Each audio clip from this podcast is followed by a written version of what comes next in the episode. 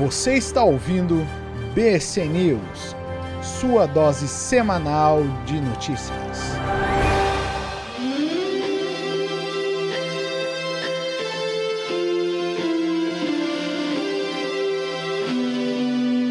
Saudações humanos e sejam bem-vindos de volta a mais um Brothers Cast América do Norte. Eu sou Massaru Roche falando diretamente de Ottawa, capital do Canadá. Essa semana eu vou contar para vocês como os clubes de dançarinos do Canadá estão fechando. Mas antes disso, vamos dar uma rodadinha sobre outras notícias que aconteceram por aqui. Imagine você andando pela cidade e de repente você vê um caminhão refrigerado, uma carreta refrigerada, andando pela cidade de um lado para o outro. Não tem nenhuma descrição do lado de fora, só diz o nome da transportadora. Não fala que é nenhum mercado, nem coisa parecida. Você pensa o quê? Bom, no mínimo está trazendo algo que é perecível, né? Seja sorvete, verduras, carnes, derivados, etc. Certo? Bom, não exatamente. Olha só a situação que está acontecendo. No, no México, tem, um, tem vários caminhões, carretas refrigeradas que estão andando por aí, e o interior deles não podia ser nada mais fúnebre, ou, é, no sentido da palavra fúnebre, mas mais bizarro mesmo.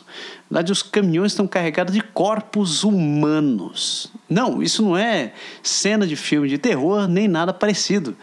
Na verdade, os corpos são resultado das vítimas do, da violência que tem assolado o México. Né? Você sabe que hoje o México é um dos países mais violentos do mundo. E só para você ter uma ideia, uma das gangues que, que atua no, no México, também conhecido como a, a, a gangue mais violenta do país, só neste ano, desde, o, desde o começo de 2008, já fez mais de 16 mil vítimas. É, isso a gente está falando no caso de uma única gangue. São 16 mil pessoas que foram mortas e simplesmente os necrotérios da cidade não conseguem vencer o, o despacho dos corpos. Então, a solução que eles encontraram foi encher esses caminhões e colocar o pessoal ali temporariamente provisoriamente, eles tentam mandar os, os caminhões de uma cidade para outra para ver se os necrotérios têm capacidade de absorver os corpos. É, é uma coisa, no mínimo, aterradora, porque não, não é um caso de um caminhão. Tem vários caminhões andando assim, simplesmente porque os médicos legistas não conseguem vencer a vazão dos corpos.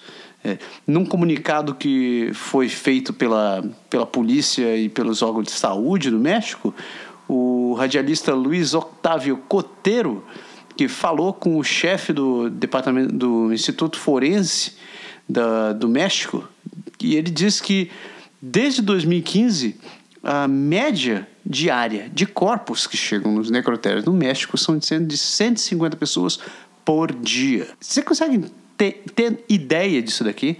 Porque esses corpos não são simplesmente pessoas que faleceram por uma razão natural isso, a grande maioria, e ele afirma, mais de 90% desses casos foram mortos, seja em tiroteio ou então por crimes, por, sei lá, coisa muito pior que as gangues acabam fazendo com as pessoas. Então, o México de fato tem passado por, uma, por um período extremamente negro na sua história e eles não têm muita previsão de que as coisas vão melhorar. Então, só num, num dos, num dos uh, num desses necrotérios, na cidade de Guadalajara, ele, eles estipulam que no, nas próximas semanas, só nas próximas semanas, eles vão precisar de mais ou menos outros cinco caminhões, porque eles têm 700 corpos que eles não conseguem eh, local para alojar. Olha só a cidade, é uma, é uma questão de uma, uma cidade. A gente está falando de Guadalajara, que você deve lembrar muito bem dos, dos episódios do, do Chaves, onde todo mundo ia para para curtir uh, o, o, o, litoral e, e, curtir as festas. São 700 pessoas que não têm menor condição, não tem, não, não tem nenhum tratamento humano para sequer poderem ser enterradas. Em muitos casos, essas pessoas acabam saindo do interior, vão morar em outras cidades, ou então são recrutadas por gangues, ou então são simplesmente vítimas de gangues e ficam ali, acabam virando indigentes, porque a família não tem nem notícia das pessoas, de, de, dessas, do que aconteceu com eles. Em muitos casos eles perdem os contatos perfeitos completamente, ou ainda pior, é, as pessoas realmente vêm de condições de famílias que não têm a menor condição de sequer viajar para outro lugar para poder identificar os corpos. Então, é uma situação realmente triste, realmente deprimente de você ver, porque querendo ou não, independente do que seja, do que tenha acontecido com a pessoa, são seres humanos e é o mínimo que a gente deveria ter de respeito né, com, com as pessoas. É, nem na hora da morte você consegue achar um lugar para poder sossegar ou para poder ter um pouco de, de descanso. Né? Triste. Tá, agora um assunto um pouco mais animador. Olha só que situação. Você chega na sua casa está ali tranquilamente, abre a porta da, da, da, sua casa, deixa as compras de um lado, deixa as chaves do outro, vai para a cozinha para fazer um lanche. Você acende a luz e dá de cara com dois meliantes ali, sentados, comendo o seu pão. Não, não, não, não. Calma, pode ficar sossegado. Quando eu falei de meliantes, eu não estou falando de nenhum criminoso que invadiu a casa. Isso foi uma história que aconteceu em Toronto na última semana, onde uma mulher chegou na sua casa, ela morando no centro de Toronto, né? Toronto é uma cidade, uma da, é a maior cidade do Canadá, e quem estava sentada no balcão da casa dela, no balcão da cozinha da casa dela, eram nada menos do que dois guaxinins. Os bichos entraram, abriram a janela, entraram na casa dela, encontraram o pacote de pão e estavam ali, tranquilamente comendo o, o pão. O, interessante de tudo isso foi a reação dos bichos. Quando ela acendeu a luz e deu de cara com os dois, com os, com os dois uh, meliantes ali comendo tranquilamente, a única reação deles foi olhar de volta para ela. De acordo com a descrição que ela deu, foi algo como se eles tivessem dito com os olhos: O que, que você quer aqui? Me deixe em paz. Deixa eu comer meu pão. E ficaram ali, na deles, não adiantou nada.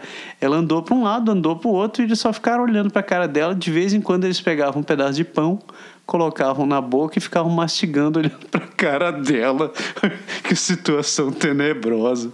Oh, o que não é muito alegre, o que não é muito engraçado nessa história é que os guaxinins são bichos, são, são bichos selvagens, né? Eles não são domesticados.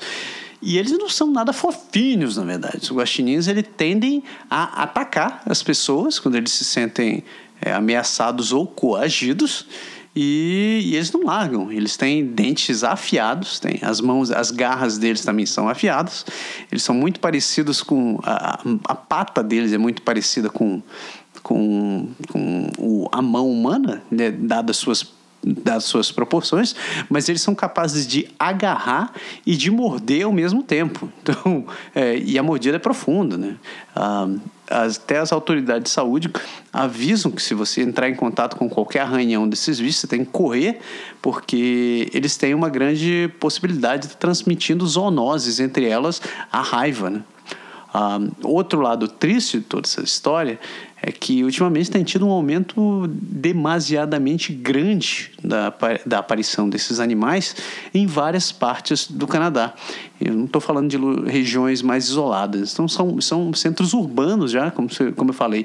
Isso aqui aconteceu em Toronto. Toronto é uma cidade grande, né? tem mais de 3 milhões de habitantes, só contado Toronto mesmo, sem contar toda a região metropolitana. E os bichinhos estão realmente chegando nas casas e a razão disso é o crescimento descontrolado da, da, da construção civil. Em muitos casos, as casas são construídas em onde antes existiam bosques, bosques completos, ou então florestas, e lugares que eram silvestres e eram habitat natural dos animais. Muitos desses animais, eles, é, quando veem toda essa devastação, eles não têm muito aquele, aquele aquela iniciativa de migrar para outros cantos. Eles ficam na redondeza, porque o instinto deles é permanecer da região onde eles cresceram, onde eles viveram a vida inteira. Então, quando isso acaba, os bichinhos acabam meio perdidos, né? meio sem ter o que fazer. Conclusão, eles ficam por ali e tentam se integrar ao ambiente por falta de, falta, falta de opção. Quando eles têm alguma sorte, a, a, o controle de animais da cidade acaba capturando-os e levando para outros locais mais distantes, onde eles podem ter uma vida, entre aspas, normal. Né? Mas infelizmente essa não é a realidade na, na grande maioria dos casos, não é, não é raro você vê durante, durante essa época do ano onde está mais quente, onde a neve não caiu ainda, você vê nas ruas e nas estradas, você vê guaxinins, lebres, esquilos atropelados e mortos nas estradas, assim. E não são poucos, não. É, não é.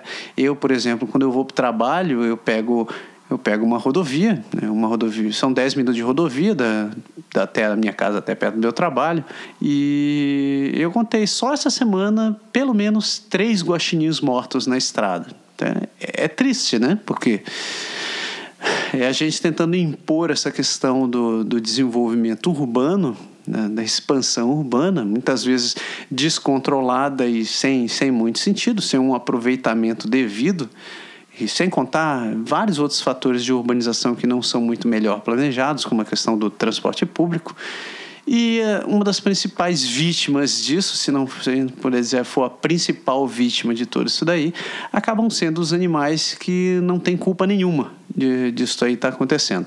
Então, é, é, realmente foi um episódio que pareceu engraçado, né? mas por trás ele, ele oculta um lado muito triste dessa questão da urbanização e do, do crescimento populacional que a gente está vendo acontecer.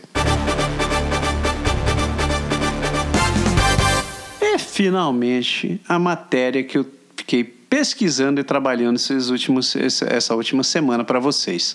Veja só, os bares de dançarinas, como são chamados os strip clubs aqui no Canadá, são um dos mercados que está em completa decadência atualmente.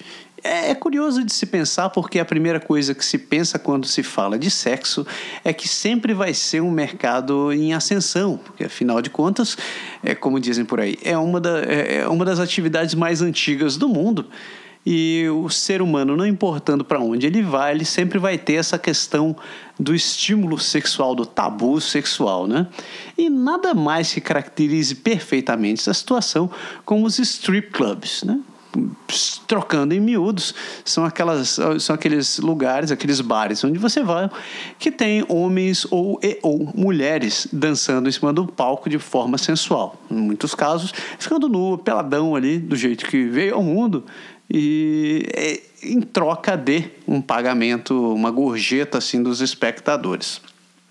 Você com certeza já deve ter visto isso em filmes, em séries de TV ou algo parecido. Então, é um palco que foi ali, cadeiras ficam arranjadas ao redor do palco e à medida que a pessoa vai tirando a roupa ou vai dançando ali, o, ela, ela, se aproxima do palco e os espectadores são, colocam, colocam dinheiro ou jogam dinheiro no palco para essa pessoa.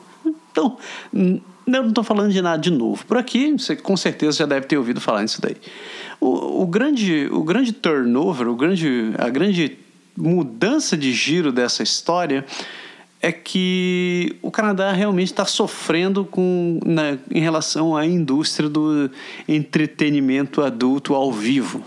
ao vivo, porque enquanto cada vez mais os strip clubs têm, se, têm, têm fechado pelo Canadá, a contraparte disso daí, que é toda essa indústria pornô, que você vê atualmente pela internet e cada vez mais ficando popular entre as pessoas e não deve ter muita, muita pretensão de diminuir tão cedo. Para vocês terem uma ideia, né? Olha só, Toronto até a década de 80, só Toronto tinha 63 strip clubs.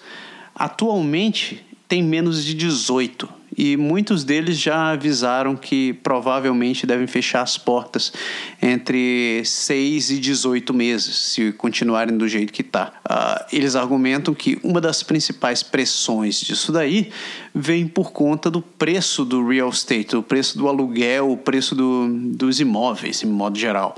Por exemplo, em Toronto, Toronto e Vancouver são duas das cidades mais caras do país. Não, não é raro de você encontrar um imóvel para morar de um apartamento de um quarto na faixa dos 2.000, 2.300 dólares por mês.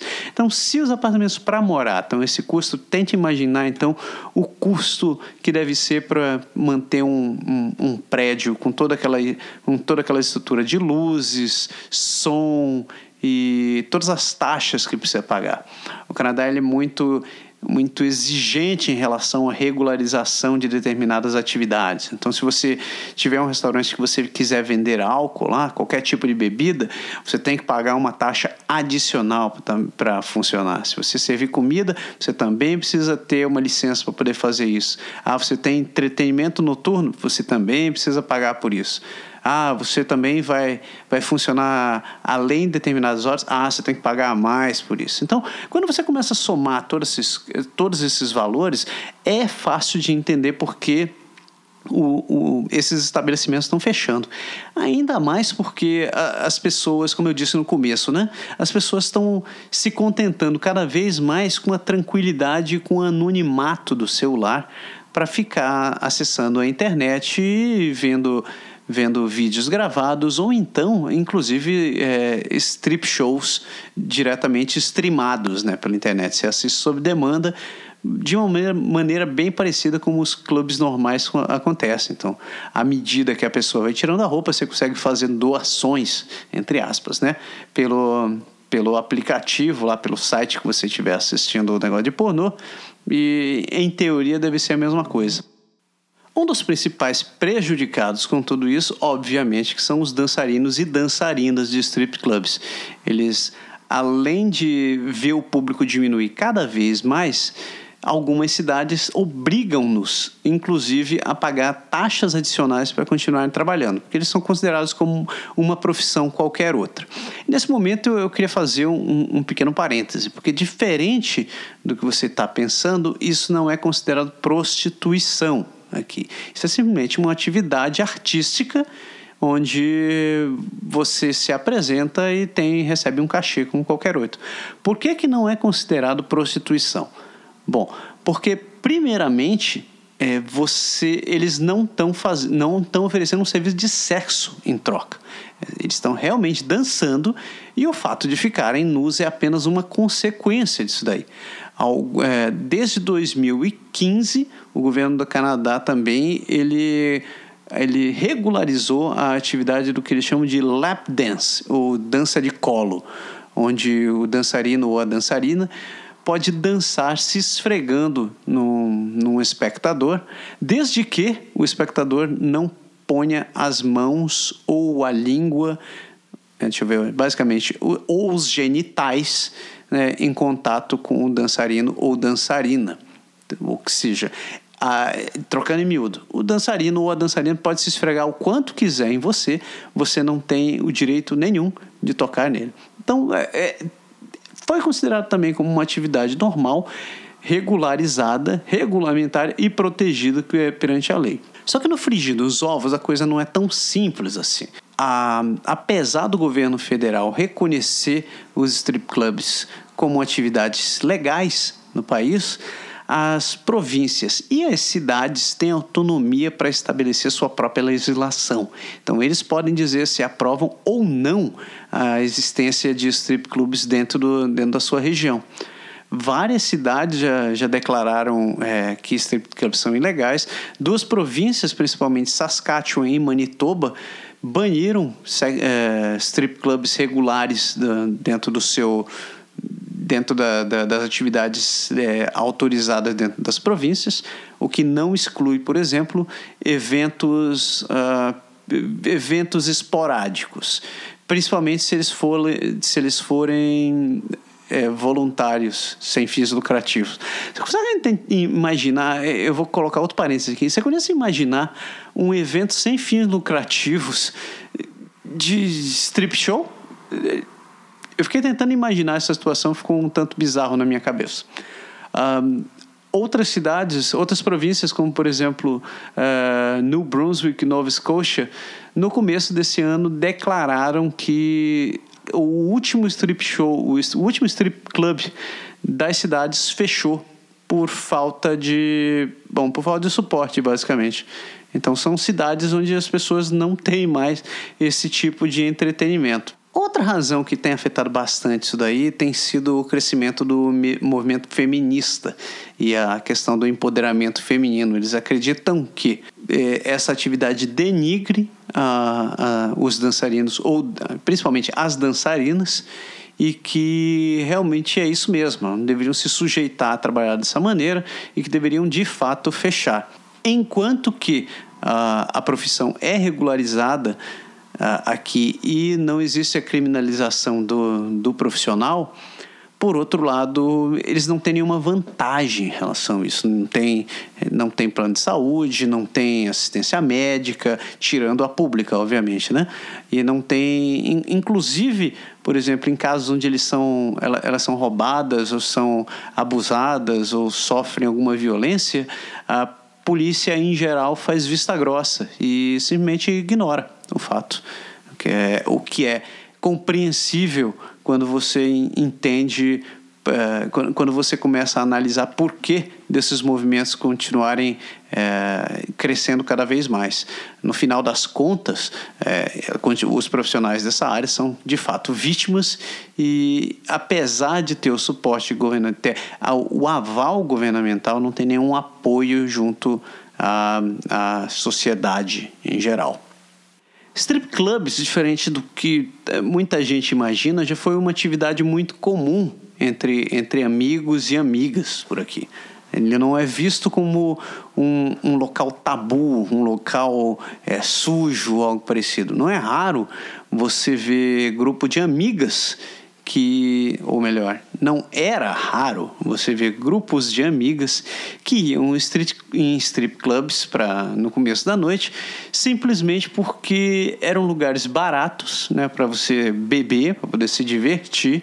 A música era legal, sim. Em muitos casos, esses strip clubs são assim, também clubes de dança e, e, elas diziam era um ótimo lugar para poder encontrar para caçar para caçar os caras. Então tinha um monte de cara aí desesperado para entrar para pegar uma mulher então a mulherada ia para lá para dançar.